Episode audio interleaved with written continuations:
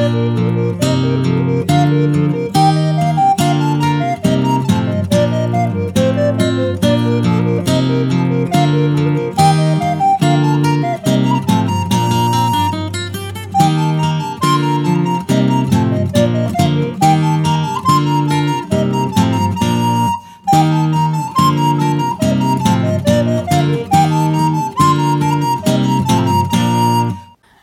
Herzlich willkommen zum DVBS Podcast. Es ist die August-Ausgabe im Jahr 2018. Am Mikrofon ist heute Jürgen Bob. Musik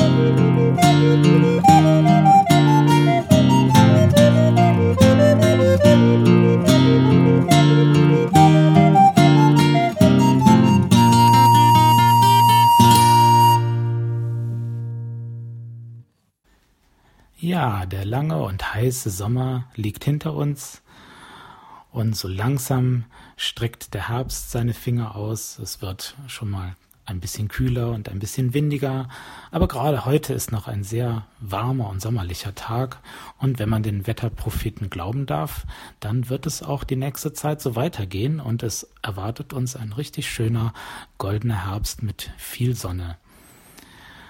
Sommerzeit und Ferienzeit, das klingt ja erstmal nach Faulenzen und Sommerloch, aber der Schein trügt. Die Fachgruppe Studium und Ausbildung des DVBS hat genau diese Zeit genutzt, um ein internationales Treffen abzuhalten, speziell gedacht für Studierende mit Seheinschränkung, Blinde und Sehbehinderte. Und das Thema war Studium im Ausland. Worum es bei diesem Treffen genau geht, das erklärt uns jetzt einer der Organisatoren selbst. Hallo, hier ist der Marian. Ich bin einer der vier Organisatoren von dem Seminar Campus Visually Impaired Studying in Europe Without Borders, welches wir vom 15. bis 19. August äh, in Frankfurt abgehalten haben. Ich denke, um euch erstmal zu erklären, was es ist oder wie wir darauf gekommen sind, hole ich ein bisschen weiter aus. Wir haben vor zweieinhalb Jahren zusammengesessen und haben uns über unsere Auslandserfahrungen unterhalten und sind dann eigentlich zu dem Entschluss gekommen, dass es für uns alle ähm, eine sehr, sehr tolle und bereichernde Zeit war, die Zeit im Ausland. Und ähm, des Weiteren haben wir leider festgestellt, dass äh, grundsätzlich Leute mit äh, Seheinschränkungen deutlich seltener ins Ausland gehen als ähm, Normalsehende. Das hat uns dann dazu geführt, dass wir ein Seminar starten wollten ähm, mit dem Thema äh, Auslandsstudium, Ausland, im Ausland arbeiten ähm, für Sehbehinderte. Unser, unser Wunsch nach dem Seminar wurde dann auch so ein bisschen von so einem Research-Projekt, was wir von der European Blind Union, Europäischen Blindenunion gefunden haben, das auch nochmal bestätigt, dass Leute mit Seheinschränkungen deutlich seltener am ähm, dem Erasmus Plus Programm teilnehmen. Das Erasmus Plus Programm ist, wie gesagt, Auslandsstudium, ein Auslandsstudium zu absolvieren. Ähm, ja, das war so wie die Idee kam. Wir haben jetzt zu viert mit dem Team unter dem im, ja, im Namen des DVBS dieses Seminar organisiert. Die Birgit und die Nina sind unser blinde Teil des Organisationsteams und die Leonie und ich sind der sehbehinderte Teil. Ja, es war jetzt zweieinhalb Jahre lange Arbeit. Ähm, es waren drei eigentlich große Herausforderungen. Erstmal ne, eigentlich vier, erstmal so ein, ein, Seminarprogramm zu gestalten und die Inhalte festzulegen. Und dann kamen die drei großen Herausforderungen. Auf der ersten, als erstes mussten wir Sponsoren finden, danach Referenten und als letztes passende Teilnehmer. Und wir können glücklich sagen, dass wir auf allen drei, sag ich mal, nee, auf allen vier Fronten eigentlich erfolgreich waren. Wir haben ein ähm, fünftägiges äh, Seminarprogramm zusammengestellt mit ähm, diversen äh, Inhalten wie, ähm, wie die Studienbedingungen in den verschiedenen Ländern, was muss ich vorbereiten für einen Auslandsaufenthalt, ähm, was sind die neuen Hilfsmittel und technischen Innovationen ähm, zum Thema Studium und Beruf, dann das Thema Studieren und Inklusion im europäischen Kontext und ähm, auch das Thema Netzwerken zwischen Blinden und Sehbehinderten in Europa. Das sind so die Seminarinhalte gewesen. Wir hatten 21 Teilnehmer aus acht verschiedenen Ländern aus Europa und hatten noch sechs Assistenten, die uns hierbei unterstützt hatten. Und über die ähm, fünf äh, Seminartage neun, ähm, neun verschiedene Referenten. Ähm, genau. Und ja, ähm, unser Ziel war es wirklich mit diesem Seminar, unsere Teilnehmer zu ermutigen, die Herausforderung anzunehmen, ins Ausland zu gehen. Und ähm, ja, ich glaube, als, als wir hier auch eine Feedbackrunde eingeholt haben, ich glaube, das ist uns, ja, kann man schon sagen, gelungen. Wir haben einige Leute ermutigt, wir haben sehr tolles Feedback bekommen für die Organisation und ähm, ja, es war ein ähm, äh, es war ein sehr schönes Seminar und äh, ich glaube, wollte mich nochmal im Namen des gesamten Organisationsteams bei auch allen Sponsoren ähm, bedanken, aber auch bei allen ähm, Teilnehmern, die auch durch ihre Beiträge dazu gesorgt haben, dass das Seminar so inhaltlich ja, hochwertig war. Ja, das wäre es dann von unserer Seite. Auf diesem Campus für Visually Impaired Studies wurde eine ganze Bandbreite von Themen abgedeckt in verschiedenen Workshops und Vorträgen rund um das Thema Studium im Ausland. Wichtig dabei sind natürlich rechtliche Aspekte. Worauf muss ich achten, wenn ich mich an einer EU-Universität bewerbe für ein Auslandsstudium. Wie kann ich mich dort im Land bewegen mit öffentlichem Nahverkehr? Muss ich dafür bezahlen oder gilt mein Schwerbehindertenausweis auch dort? Welche Hilfsmittel und sonstige Unterstützung kann ich im Ausland in Anspruch nehmen? Wie kann ich mich mit Literatur versorgen? Und, und, und. Viele Dinge sind zu beachten. Ein Thema möchte ich jetzt exemplarisch herausgreifen, was auch über das Studium hinaus eine große Bedeutung hat, nämlich der Zugang zum Arbeitsmarkt. Zu diesem Thema hat ein, fand ein Vortrag statt von Michael Herbst, DVBS-Mitgliedern noch bestens vertraut als frühere Geschäftsführer. Hier tritt er aber auf in seiner derzeitigen Funktion als Leiter des Teams für anwaltschaftliche Arbeit der Christoffel Blinden Mission. Die Diskussion und auch die Interviews finden alle in Englisch statt, weil Englisch die Seminarsprache war. Für diejenigen, bei denen das Schulenglisch schon ein bisschen angestaubt ist, werde ich immer eine kurze Zusammenfassung geben für die wichtigsten Inhalte, damit auch die diejenigen, die des Englischen nicht so mächtig sind, dem Inhalt gut folgen können.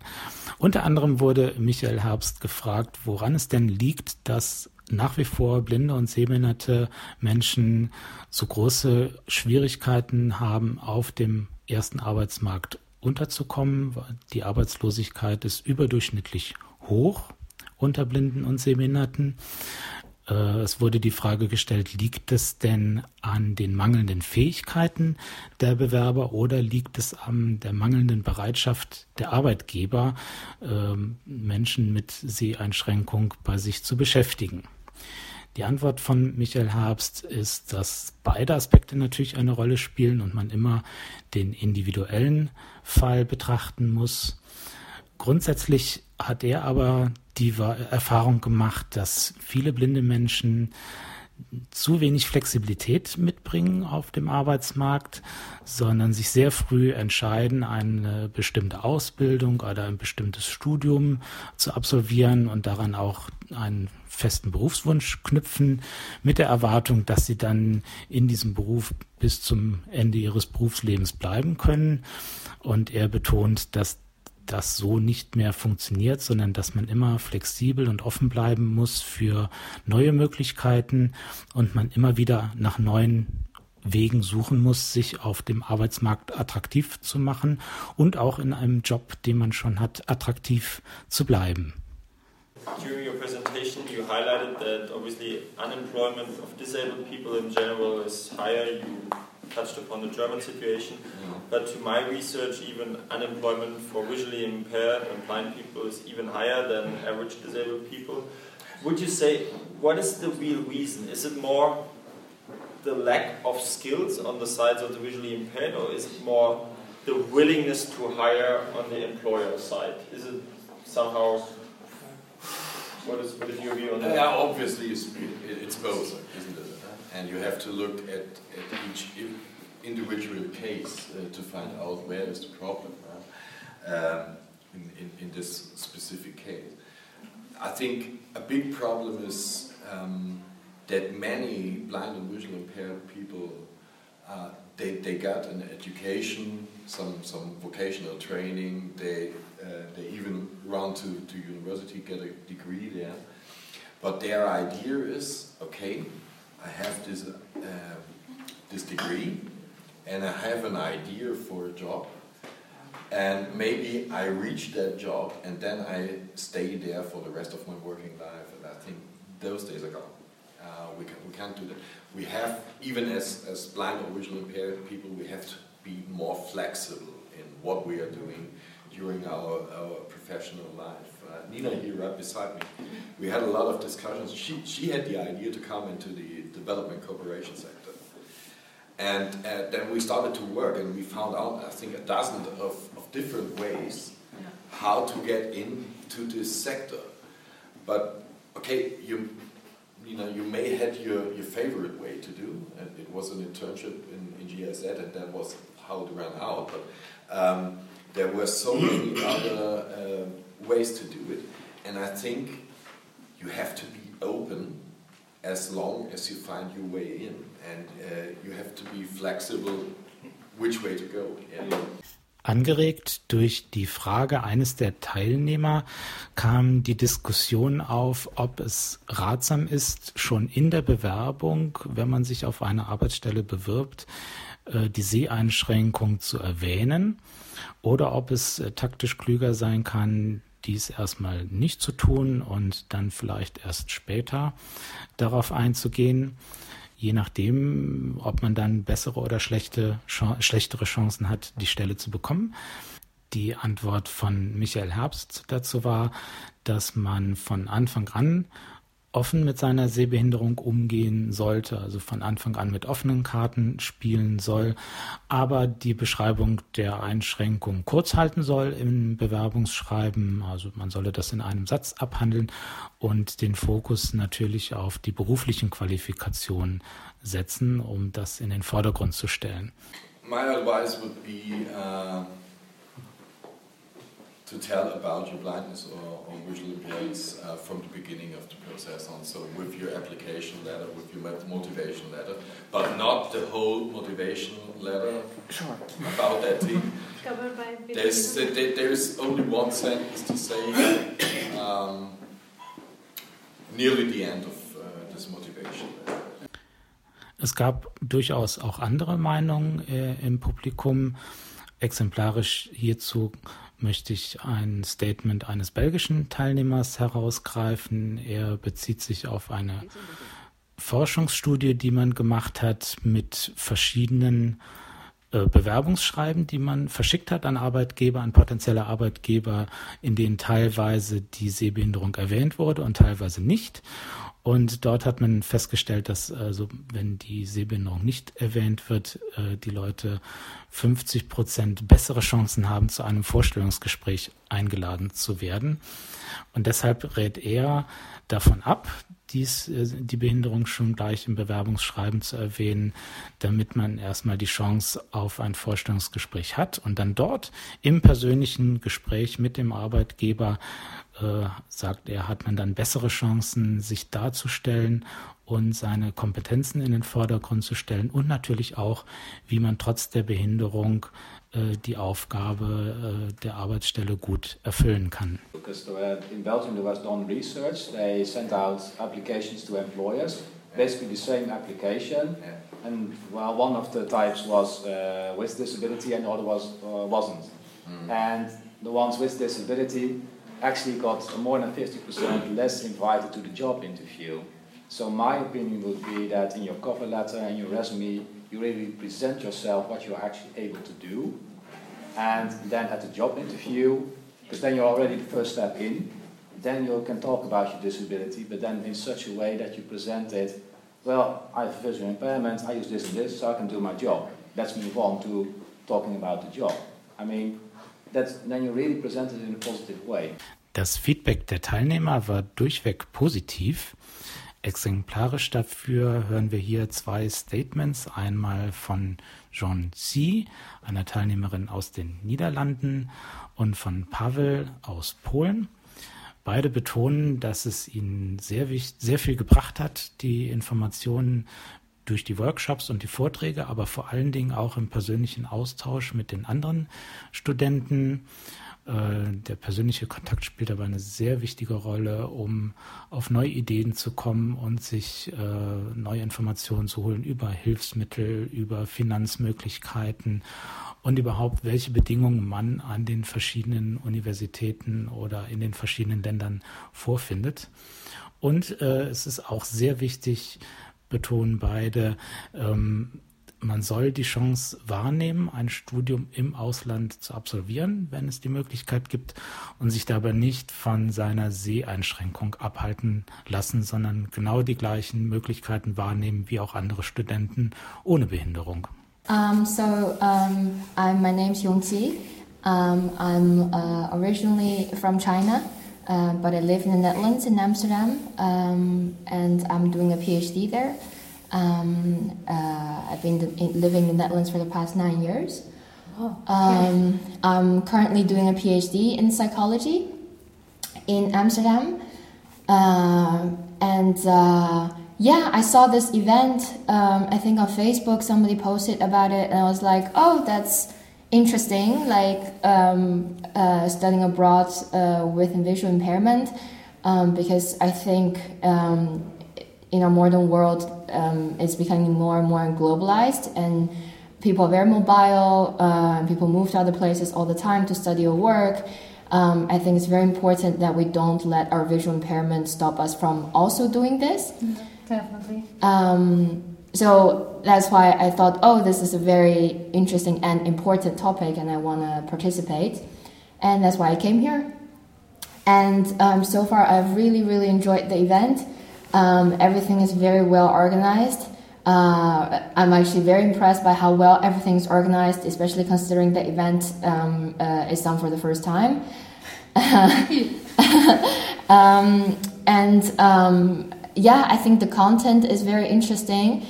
And I think, like all events like this, uh, an important part of it is also the social side. Um, it's it's it's very nice to meet other young people with visual impairments um, um, other like-minded um, students who also think it's important to be able to still uh, live and study abroad when you have a visual impairment. And um, over the days, um, I've developed a very good, a very good connection with the other participants. Um, and yeah, so I think everything just been really great. Also, the practical side of things has also been great, and uh, I'm very happy that I came, and um, I would definitely participate again um, if there's a chance. cool. So you're um, voting for a repetition of this? Yes, definitely, okay. definitely, and I will like tell people about it, and because I, I I think it's just like like I already said earlier, it's it's it's a very important topic, and it's it's it's in the globalized world that we live in now, it, people move to places and go abroad, and um, yeah, I really don't think we should let our visual impairment stop us from doing the same things that you know able-bodied people are able to do. Yeah, that's a very nice uh, final statement to conclude with. I thank you so much for the interview. Welcome. Yeah. Um, so my name is Paweł Masarczyk. I come from Poland, and I study English language, culture, media, and translation at the University of Silesia in Katowice. And yeah, I think what I've expected of this event uh, has been pretty much fulfilled. So I expected to uh, gather uh, a platform of people from all around the world who are blind, just like me, and have either studied abroad or are planning to do so. Uh, so some of us could actually encourage and motivate the others to take the plunge and give it a try. Uh, and I think we have made it happen. Uh, we have discussed all the possible subjects concerning um, mobility, uh, concerning accommodation, financing, socializing with people on site. Uh, and uh, the, the, technical uh, issues as well have been covered. So I'm pretty happy about this seminar and every seminar that we had and, and each workshop uh, we had a chance to take part in, and I can really recommend it. Cool, nice to hear that. Thank you for the interview. My pleasure.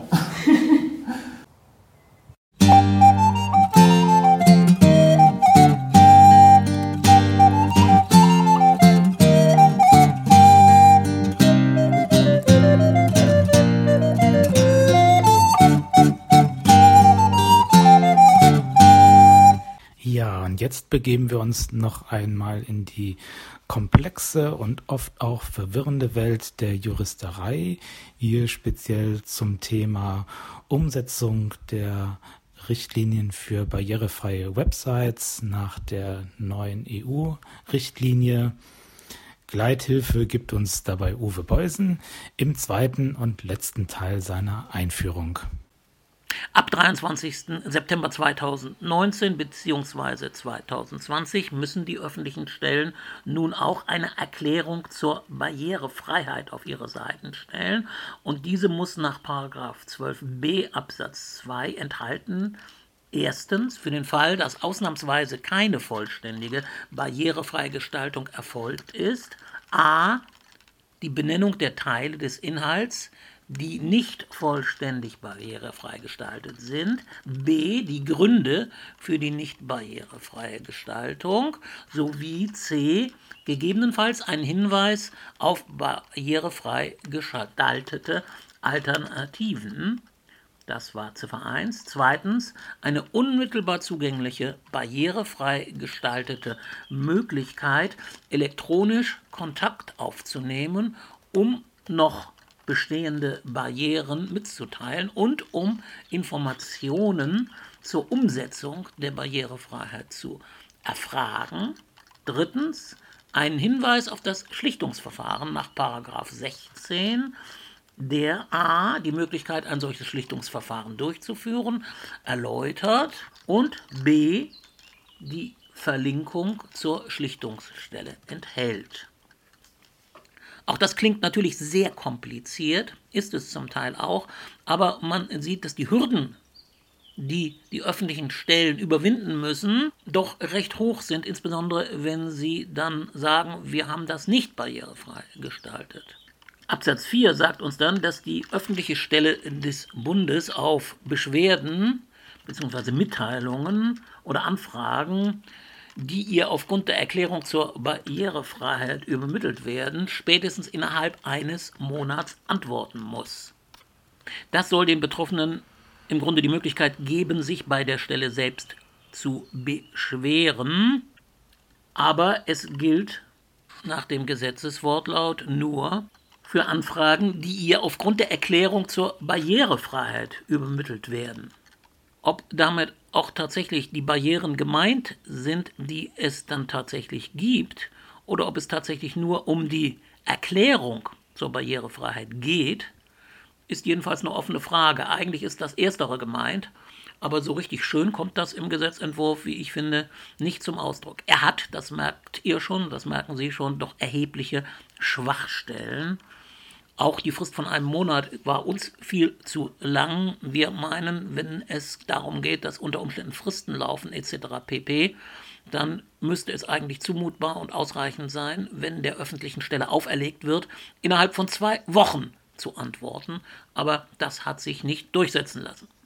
Es gibt dann auch Berichtspflichten des Bundes gegenüber der EU und die EU wird auch selbst dazu einen Bericht dann 2021 anfertigen. Das spare ich uns jetzt aber. Vielleicht abschließend, was bedeutet das für die Praxis? Die Bundesbehörden und wie gesagt, die Länder müssen das auch umsetzen. Dazu sage ich zum Schluss noch etwas.